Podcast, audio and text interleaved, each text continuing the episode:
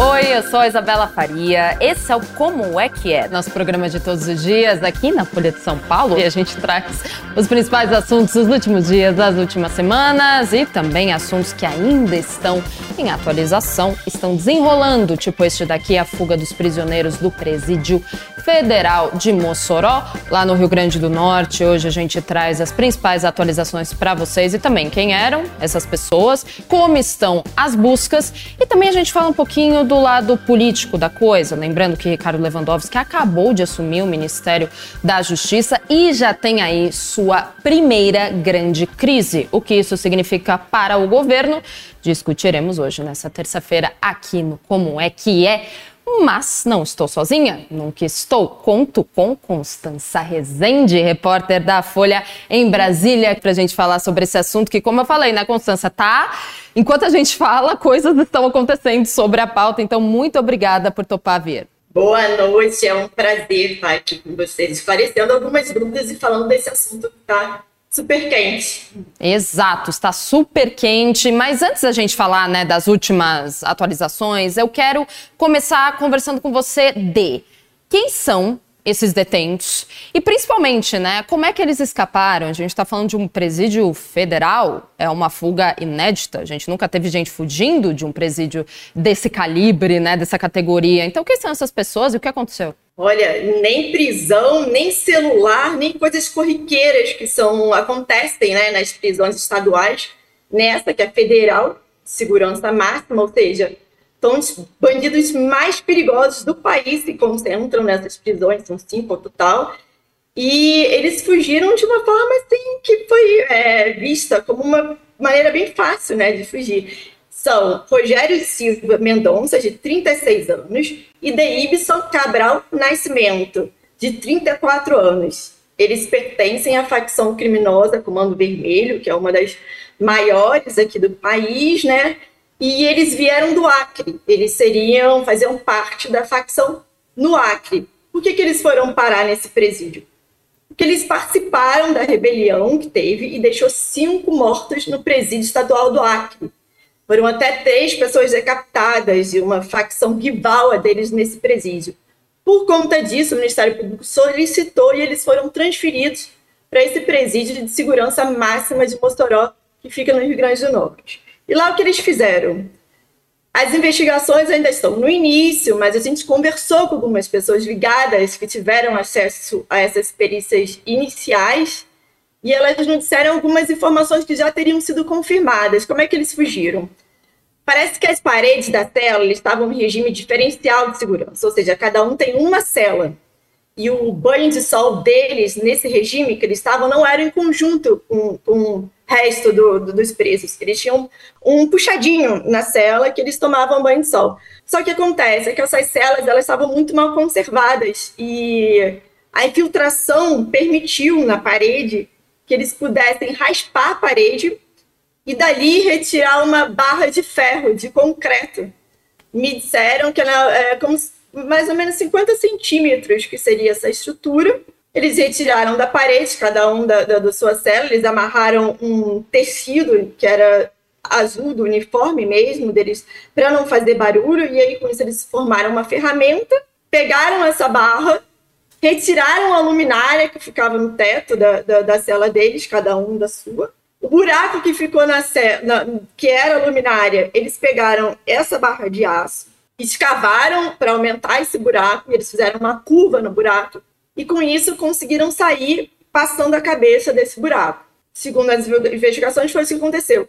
Como eles saíram do presídio? Aí já é outra questão. Porque esse presídio de segurança máxima, eu estava conversando com o Walter Nunes, que é um juiz federal e é corregedor do, do presídio de Mossoró. Cada presídio tem um corregedor, né, que é, que é responsável por é, analisar processos de irregularidades que aconteceram no presídio, até transferência de presos, eles, eles também coordenam isso. E eu conversei com esse juiz e ele me falou que essa prisão de segurança máxima do Brasil, todas, foram desenhadas, inspiradas no molde dos Estados Unidos, né, que são conhecidas aquelas prisões de segurança máxima que a gente vê em filme. E essas prisões, elas são em volta, elas têm cerca de arame. Por quê? Porque elas são feitas em lugares, lugares do deserto. Então, quando um preso está passando, uma pessoa de fora ou de dentro, você consegue ver, porque é uma cerca de arame. Essa geografia é diferente do Brasil. Então, eles não adaptaram e deveriam ter adaptado, isso já é reconhecido por eles, e o ministro Lewandowski anunciou como medida a criação desses muros, mas por conta disso, os presídios federais de segurança do Brasil não são, não são é, em volta com muralhas, né? tem uma cerca de arame. Isso facilitou a fuga deles, né? a segunda etapa da fuga deles. Por quê?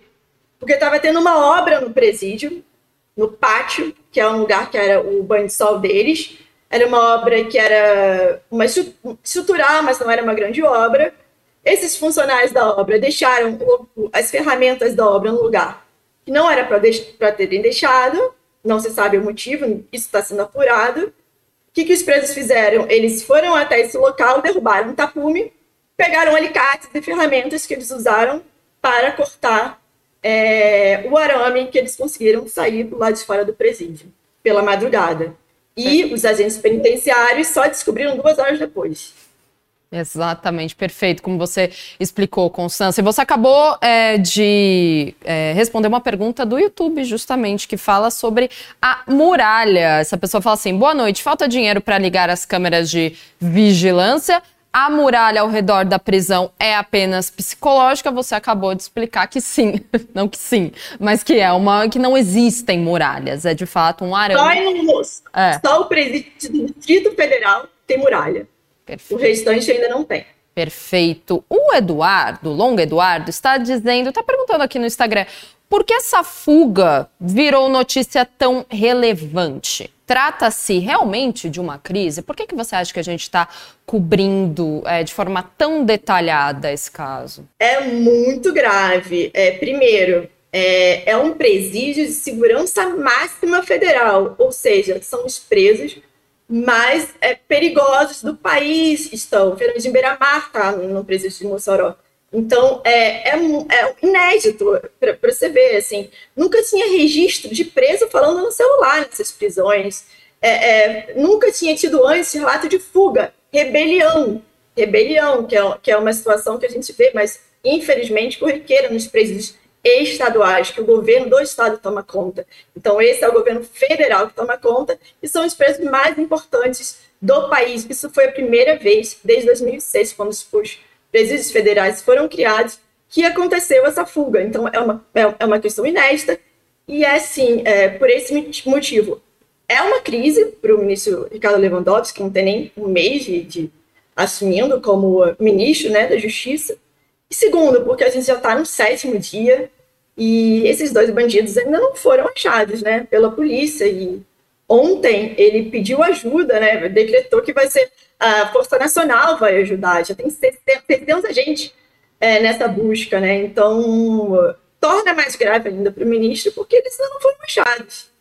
Perfeito. Vamos falar das buscas mais profundamente daqui a pouquinho, mas tem uma pergunta aqui no Instagram. É, quanto tempo foi utilizado para fazer o buraco? Ainda voltando né, para a questão de como eles escaparam. Esse buraco demorou quanto tempo para fazer? A gente tem essas informações? Não? Quanto tempo demorou para fazer? A gente não tem informação, né? Mas ah. o que dá, o que, já me disseram é que teria sido um ato em seguida. Eles fizeram um buraco em seguida, eles já saem para pegar o, o, alicate e cortar o arame lá na cerca. Então, assim, foi bem seguido. Ah, um detalhe: por eles não. As penitenciárias de segurança máxima, todos os dias, tem revista das celas dos agentes penitenciários. Era para ter. Nesse caso, é, eles foram beneficiados porque não tinha, porque como eles estavam no regime de, diferenciado dentro da prisão de segurança máxima, ou seja, eles estavam ainda mais presos do que os presos da segurança máxima. É, eles não tinham direito de sol, eles tomavam sol nesse puxadinho da sala deles. Por conta disso, os agentes penitenciários não fizeram a revista do, diária né, na cela deles, ou seja, é, se eles demoraram mais de um dia para escavar aquilo, os agentes não, não conseguem ainda definir por isso, né? Não tinha essa revista diária que deveria ter, né? Não sei como é que eles, se isso foi uma um problema, ou se vai ser revisto agora, mas de fato não teve naquele dia por conta disso, porque eles tomaram esse banho de sol no próprio puxadinho da cela. Puxadinho, é, é, muito, é quase engraçado você falando de puxadinho num presídio federal, mas vamos lá. Você disse que eles ainda não foram achados, né? Já fazem sete dias. Como é que estão as buscas, então? É, é, se tratam de buscas difíceis no quesito de é, adentrar na mata, cuidado com animais silvestres, obviamente, porque você está numa zona mais afastada. Como é que estão, então, as buscas? Sim, isso tudo, é, até a repórter Raquel Lopes, que é minha colega, está escrevendo aí a, a, maior parte das notícias, e ela está lá, ela está acompanhando, né, e ela registrou em uma matéria que lá é uma, é uma terra que tem caverna, tem muitos animais, então é uma região que é um pouco deserta, então ao mesmo tempo que isso pode ser difícil para os bandidos se locomoverem, também é difícil para os policiais, né? Porque se tem caverna, se em tantos lugares, assim, desertos, também fica mais difícil a busca. Mas eles acreditam, a gente ouviu de fontes do Ministério da Justiça, eles acreditam que os presos ainda estão no Rio Grande do Norte. E talvez num raio ali de 15 quilômetros em volta do, do presídio. É isso que eles estão acreditando, que eles não foram é, muito longe. E eu não sei se você me perguntar, mas também tem a ver porque na sexta-feira foi registrado né, que eles tiveram durante a noite de sete da noite, acho que até por volta de meia-noite, eles abordaram, né? Fizeram refém ali, uma casa de moradores da região. E, e, esses moradores, eles relataram que eles estavam muito desorientados quando eles chegaram lá. Que perguntaram até se estavam perto do litoral, assim, e, e que, em que cidade estavam. E aí os moradores falaram, vocês, vocês ainda estão perto da prisão, aqui está do lado da prisão. Então, ele, os investigadores realmente acreditam que eles estejam por ali, até porque a polícia bloqueou tudo, as estradas, os acessos. Então, assim, é muito difícil. O nível de segurança que está nesses sete dias de operação é muito difícil eles saírem da região, né? Perfeito. Mas o histórico deles, assim, também é. Eu pedi algumas informações na, no Instituto de Penitenciária do Acre, que é da onde eles estavam, e assim, eles já tentaram, os dois já tinham tentado fugir pelo teto, que é justamente como eles fugiram agora. E o, o Davidson também já tinha tentado, ele fugiu, na verdade, por, por um tempo, quando ele conseguiu é, ser atendido na, por médicos, ele conseguiu fugir da viatura. E o Ricardo também já tinha tentado fugir no ano passado. Então, assim, eles têm ali um histórico de, de fuga, de saber como fugir de lugares. Então, não são bandidos fáceis, assim, de se pegar, né? Você falou que eles fizeram uma família, né, de refém. Os moradores que moram, os moradores que vivem ao redor do presídio ali naquela área devem estar aterrorizados, né? Porque a gente inclusive tem um um depoimento aqui na, no Instagram, se eu não me engano, de uma moradora, a Calídia Luz Barbosa, que em Baraúna, Rio Grande do Norte, está um terror possivelmente estão nessas matas. Baraúna, a gente lembra, fica a 35 quilômetros de Mossoró. Quais são os relatos ou constância das pessoas que moram ao redor do presídio e estão passando, então, por essa situação há sete dias? O relato é de medo, né? As pessoas é, evitando sair muito tarde da, de casa, porque as polícias trabalham com a hipótese de eles se locomoverem durante o final da noite, madrugada. Então, essas pessoas estão se recolhendo mais cedo, é, passando cadeado. É, é, óbvio, né? Porque se eles já invadiram uma casa, eles pediram alimento e levaram o telefone dessa casa. Não, segundo o relato deles, eles não foram violentos, mas é, é uma pensão, né? Que você pode ter na sua casa para buscar comida, o celular, ele, ele de novo. Mas o que eu conversei com, com alguns investigadores é, é, claro que a gente não pode botar muita fé nesses relatos totais, né? Mas o que me disseram é que o, o perfil deles não é que nem aquele Lázaro, que eu não sei se você lembra, mas foi foragido aqui quase um, 20 dias aqui no Distrito Federal, as polícias procurando, esse caso ficou muito conhecido, os moradores também com medo. Ele era uma pessoa que era conhecida como serial killer, violento e tal.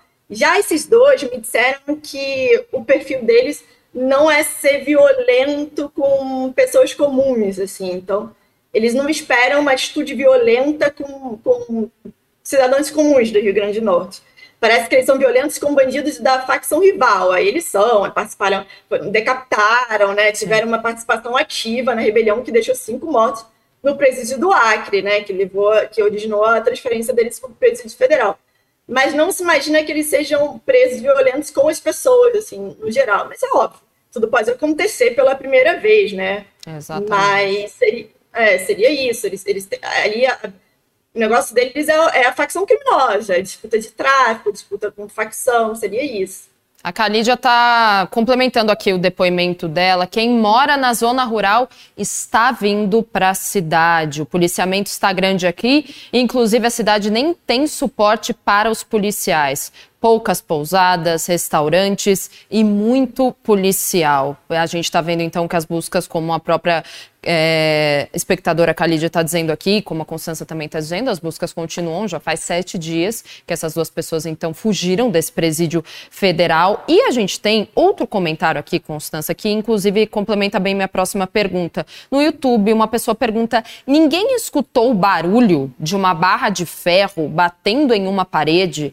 Os policiais usam abafador de som como parte do EPI, que é o equipamento de proteção individual? Ele pergunta, porque aí eu te pergunto também, já tinha algum tipo de vulnerabilidade na estrutura dessa prisão em específico, tanto na estrutura, na infra, não na estrutura, mas enfim, nas paredes e até mesmo uma, uma coisa mais rudimentar, barras de ferro, né? Como você falou, já não tem muralhas, mas tinha algum problema de estrutura nesse, nesse presídio e também de número de pessoas trabalhando lá, como o espectador está dizendo aqui, ninguém ouviu uma barra de ferro batendo na parede?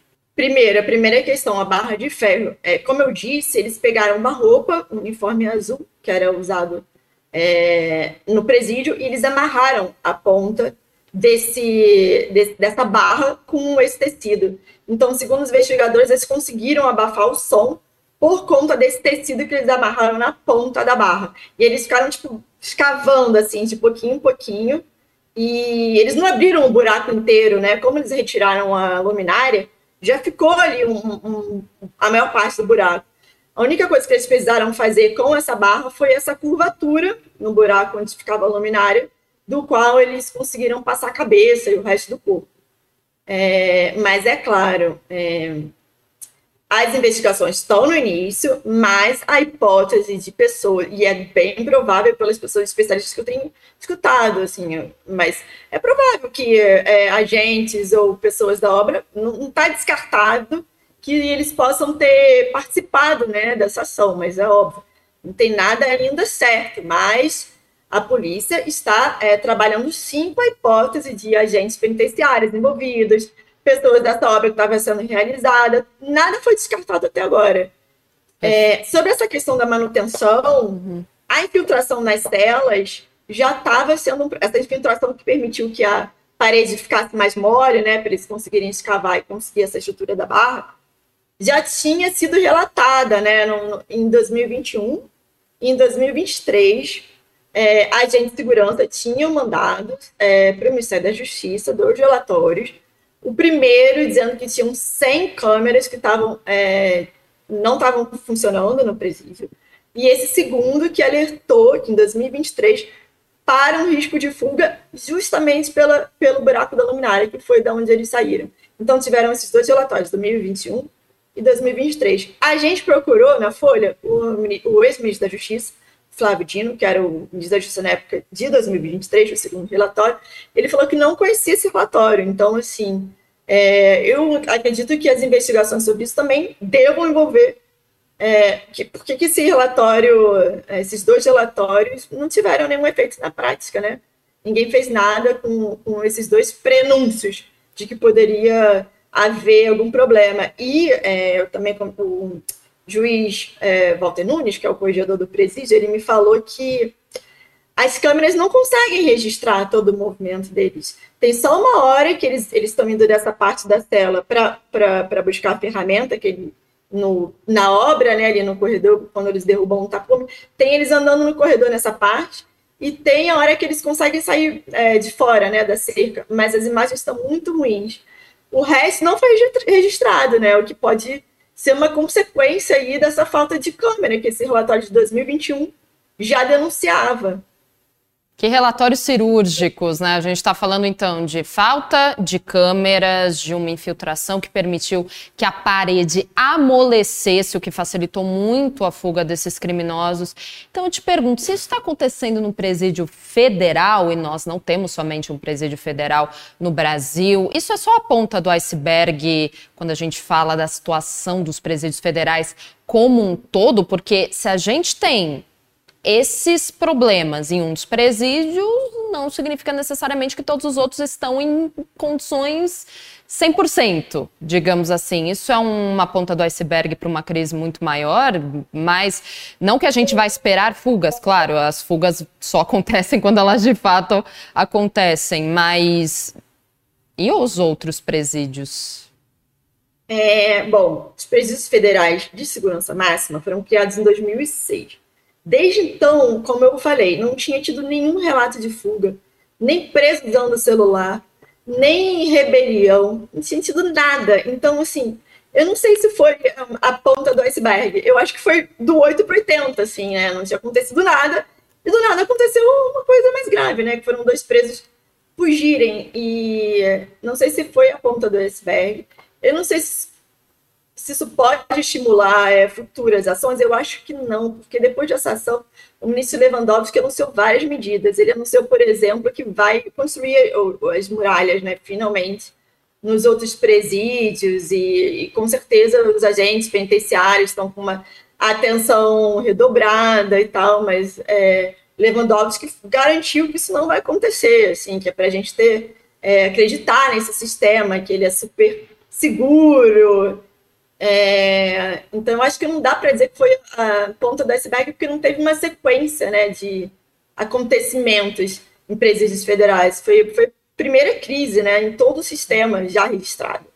Perfeito. E um sistema penitenciário como um todo, Constância? A gente tem o Ramon Raquel aqui fazendo uma pergunta. Vocês julgam uma reforma no sistema penitenciário com pesquisa e escuta necessária no Brasil? Não consigo ver este caso como um isolado. O sistema está falido e não ressocializa, só piora a vida. Você acabou de falar que, como você falou, foi do 8 para o 80, a gente não tinha nenhuma intercorrência em presídios federais, e aí, de repente, temos dois fugitivos. Mas ele, ele acabou de complementar essa pergunta, inclusive. Acho também que a privatização não é uma solução. Reforma já das próprias legislações condenatórias até o sistema penitenciário. Está nas ruínas, décadas de escândalos e tragédias. Você julga necessário, então, o Constância, uma reforma no sistema penitenciário? por este caso e por outros que a gente vê tanto de fugas, de rebeliões, de massacres, enfim. Então, essa questão da, da ressocialização, quem tem tratado muito disso é o CNJ, né, o Conselho Nacional de Justiça. O ministro Barroso tem batido muito nessa tecla, que é o presidente do Conselho, alertado que as prisões estão superlotadas, que não tem segurança, que estão os presos é, não têm ali nenhum acesso é, a direitos básicos. Isso tem sido é, uma, até uma preocupação do judiciário. Vários presos que já deveriam estar soltos e ainda estão presos é, por ali uma falta de revisão de cumprimento de, de sentença, né? Mas isso a gente vê muito no, nos presídios estaduais, né? O que a gente não pode confundir são os presídios estaduais é, com os federais, né? Então, nos estaduais podem ter essas ocorrências, né? O, o estado mais precário. Os federais ainda não tinham tido, né? Uma, uma notícia é, desse tipo. Então, eu acredito que a principal mudança agora, emergencial, vai ser essa criação das muralhas, né, que não tinha. Essa adaptação vai ser feita no, no presídio. Agora, outras medidas é, estruturais nos presídios federais, acredito que Lewandowski deve estar pensando no que pode ser feito. Ele já trocou, por exemplo, o diretor do presídio de Mossoró, né? Isso foi uma das primeiras medidas dele, até para não atrapalhar as investigações. Como é que você vai é, investigar um caso do qual você está sendo, ajudar a investigar, dar informações de um caso que você mesmo está sendo analisado também, né? Então, uma das principais medidas dele foi botar um, um diretor interino no presídio, foi uma das primeiras medidas dele. Mas eu acredito que ele possa estar pensando em, em reformas e principalmente adaptar esses e ver esses relatórios, né, que alertaram vários problemas e não foi feito nada em relação a eles. Então, já que estamos falando do Lewandowski, podemos continuar nesse assunto. Ele assumiu o Ministério da Justiça, como você falou, em 2023 era o Flávio Dino o ministro, agora o Lewandowski faz o quê? Um mês, nem isso, um pouco mais. Nem é, isso. Nem isso, exato, nem isso. É, essa é a primeira grande crise que ele enfrenta. Você acredita que ele já chega enfraquecido aos olhos, principalmente da oposição, de que olha só, ele está chegando agora e já não consegue resolver o que está acontecendo, ainda os fugitivos estão, né? Por aí, ele já chega enfraquecido ou nem deu tempo, né? Nem um mês para ele assumiu. Então, como você acha que ele chega e como ele está se portando perante também essa crise? Vocês que estão conversando com ele. Uhum. É, tem várias questões aí. Primeiro, ele não está nem há um mês, né, no, no como é, diretor, gestor, né, ali, gerindo o Ministério da Justiça. Então, não tinha muito, assim, o que ele fazer em 20 dias, né, de, de ter um relatório, chegar na mão dele e ele fazer esse tipo de adaptação. Então, assim, eu acho que essa culpa não cai muito para ele, não. É óbvio que a oposição já pediu investigação sobre o que aconteceu. É, para o governo PT, talvez porque um dos relatórios que denunciava né, a possibilidade de fuga, até pela luminária, que foi o jeito que eles fugiram, é de 2020, 2023, ano passado, já era o governo PT. 2021, que foi que relatou que tinha 100 câmeras lá que não estavam funcionando, já foi no governo Bolsonaro. Então, assim, foi uma sucessão de governos, de pessoas liderando a parte do Ministério da Justiça que não fizeram nada né, sobre esses relatórios. Eu acho que o que mais cai agora para o ministro Lewandowski é essa questão da fuga, né? Porque sete dias, né, já já era para ter achado os presos. Eu acho que isso, acho que a prioridade agora, eu conversei com pessoas ligadas essa cúpula do Ministério, a prioridade é achar os dois fugidos, fugitivos, né? Eu acho que a primeira é prioridade aí para ele, que eu acho que fica mais feio é, essa busca, né? E é como você falou, os moradores estão super, super preocupados, e com razão, eles são é, bandidos super perigosos, não é à toa que eles estavam nessa prisão de segurança máxima. Exato. O Natan de Arimateia concorda com você, mas não é tempo demais sem encontrá-los, tendo em vista que são dois fugitivos, sem recursos, frente a mais de 300 policiais com equipamentos e tecnologia. Tem outra pergunta, tem outro comentário no YouTube. Prevenção por vezes é vista como gasto. Agora, quanto está custando essa operação de busca? Acredito que seja uma pergunta retórica, porque a gente não tem né, essas informações. Acabou de dar uma sugestão de pauta aí pra gente. Quanto Podemos tá, fazer na folha. Está custando quanto tudo tá isso. Custando, né? E quanto vai custar? Porque ainda não acabou, a gente não sabe quando vai acabar. É, e já são 600 policiais. Até 600. Da, Dobrou. É, com a Força Nacional que ele pediu, que ele pediu ontem, tem muita gente envolvida. Então, como eu disse, certamente, assim, tá no sétimo dia e ainda não ter achado, né? Eu acho que é, é, é uma das piores coisas agora, né, para ele. Eu acho que o que está mais pesando é isso, de, de não encontrarem. Por que, que não encontraram, né? Tem caverna, tem lugares de ruim acesso? Tem, a gente já Raquel Lopes, nossa repórter que está lá, já mapeou que é uma área que é difícil de acesso, né? Mas são dois presos que não estão armados, né? Estão, estão sem dinheiro, né? O, o, os moradores que for, foram feitos reféns na sexta-feira por eles disseram que eles não pediram dinheiro, então eles não têm dinheiro nem para fugir. Parece que eles falaram celular, isso segundo os relatos, né? Falaram com uma pessoa que teria sotaque do Rio de Janeiro no, no telefone. É, não sei se foi alguém do, do Comando Vermelho, que é a facção que eles pertencem, o que já me disseram é que eles não tiveram ajuda externa lá. Não sei se numa operação global, assim, mas não tiveram lá, não tinha ninguém esperando eles do lado de fora da, da prisão. Então, eles não contaram com ajuda de apoio externo, não tinha carro para levar eles. Eles estão sem transporte. Todas as, as, as vias da, do local, segundo o Ministério, estão bloqueadas, né? Então, assim, como é que eles estão conseguindo se esconder? Não devem ter ido para longe, né? A polícia trabalha com esse 15 quilômetros de raio em torno da, da, da, prisão, né? Então, assim, é um trabalho que a polícia tem que descobrir como é que vai conseguir achá-los, e todo dia é uma expectativa, assim, engraçado, que a gente fala com as fontes, elas falam, não, de hoje não passa, a gente tem certeza, a gente, vários relatos falsos. Como a gente tem, como eles recebem, Ah, morador ciclista viu que passou no ponto de ônibus, mas muita coisa. E aí eles se empolgam e tal, mas aí geralmente é relato falso, muita gente querendo colaborar, mas é isso que a gente está tendo, assim, várias pistas que eles recebem, mas que ainda não estão sendo é, tiradas, na, da, comprovadas, né, por eles até agora. A gente tem uma interação aqui no Instagram, inclusive, aquela pergunta que eu li para você um pouquinho antes, na verdade um, um, comentário, mais uma pergunta sobre a reforma no sistema penitenciário, com pesquisa e escuta. A Calídia aqui de Baraúna, ela tá dizendo, inclusive Calídia, muito obrigada, você que está dando aí informações a gente também através do chat das redes sociais. A Calídia diz o seguinte para a pessoa que comentou, né, o Ramon Raquel, isso não se aplica a presídios federais, presídios presídio federal é SPA. É SPA?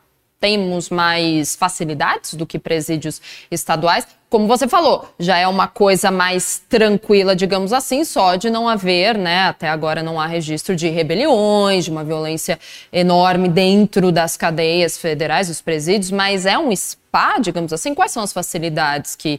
Quais as principais diferenças, então, de um presídio estadual para um federal? É, eu acho que não, até porque eles estavam nesse regime diferenciado, como eu falei antes além de estar no sistema de segurança máxima dentro de um presídio federal, eles ainda estavam aquém desse, desse eles estavam além desse sistema, né? Eles estavam num regime diferenciado, recebendo um tratamento ainda mais restritivo do que o restante dos presos ali do presídio federal. Eles não estavam tendo banho de sol, eles ficavam dentro da cela deles é, quase 24 horas por dia, né? Sem ter contato com a sociedade. Dizem que, assim, esse, esse, é o sistema de encarceramento que mais leva as pessoas a, ali a ficarem num estado mental pior, porque você fica sem convivência com as pessoas, nem o banho de sol com os outros presos você tem, você pode fazer. Então, é, é um regime que você fica trancafiado numa, num cubículo é, 24 horas por dia, tendo banho de sol na própria cela nesse puxadinho, né? E, inclusive, esse, esse, os dois, eles tinham, por isso que eles talvez conseguissem um contato maior, né? Porque eles ficavam colados ali, a cela deles. É, e parece que eles conseguiam se falar atra, através disso, né? Mas imagina, você ficar 24 horas praticamente dentro de um cubículo, sem poder se comunicar com a vida externa, pessoas. Então, assim, eu não acho que sejamos país. É, pelo contrário, eles estavam, eles estavam no, no sistema que é o pior, assim, de, de, de você ficar enclausurado. É, sobre essa ressocialização, tem gente, né, que acredita, tem estudos né, que dizem que esse sistema não acaba sendo pior depois que o preso se sensorizar, mas a gente tem que levar em consideração também que os presos que estão ali são os mais perigosos do país, né? Então, eles são famosos, tiveram participação em, em grandes é, eventos, como esses dois, né? Que, afinal, estavam nessa rebelião que teve no Acre, que decapitou presos da, da facção rival, né? Então, assim, eles, eles são perigosos. Mas uma das medidas do ministro Lewandowski, assim que aconteceu também o caso, foi restringir as visitas, né? E o banho de sol dos demais presos. Isso é a pior coisa que eles consideram quando acontece com eles, né? Porque você não, no primeiro dia ele proibiu até visita de advogado. Então você não, você não pode ter visita de, de, de parentes, você não pode ter contato com seus advogados, você não pode ter banho de sol. Isso também prejudicou o restante dos presos, né? Com certeza, porque, com certeza. Porque eles também ficaram sem banho de sol, sem, sem, sem poder receber visita e advogado no primeiro dia. Então, eu até conversei com um juiz que é da VEP, né, a Vara de Execuções Penais, que já atuou em outros estados, ele me falou, ah, isso às vezes pode até ser uma medida para pressionar os presos, né, para ajudarem a entregar, não sei como é que pode ser lido isso, né, mas acaba sendo uma coisa horrorosa, né, porque é, acaba é, influindo em empresas que, na verdade, não tiveram nada a ver com isso. Exato, e os principais protagonistas dessa história, então, estão estão soltos, né? Foram, então, são os fugitivos há sete dias.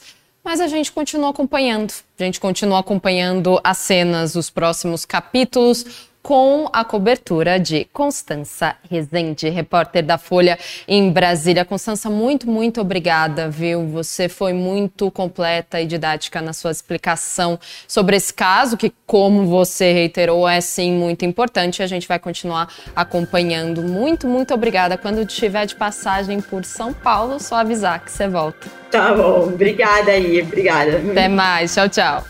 E muito obrigada a você também que assistiu Como é que é de hoje, terça-feira. Amanhã estaremos aqui, então espero vocês. Tchau.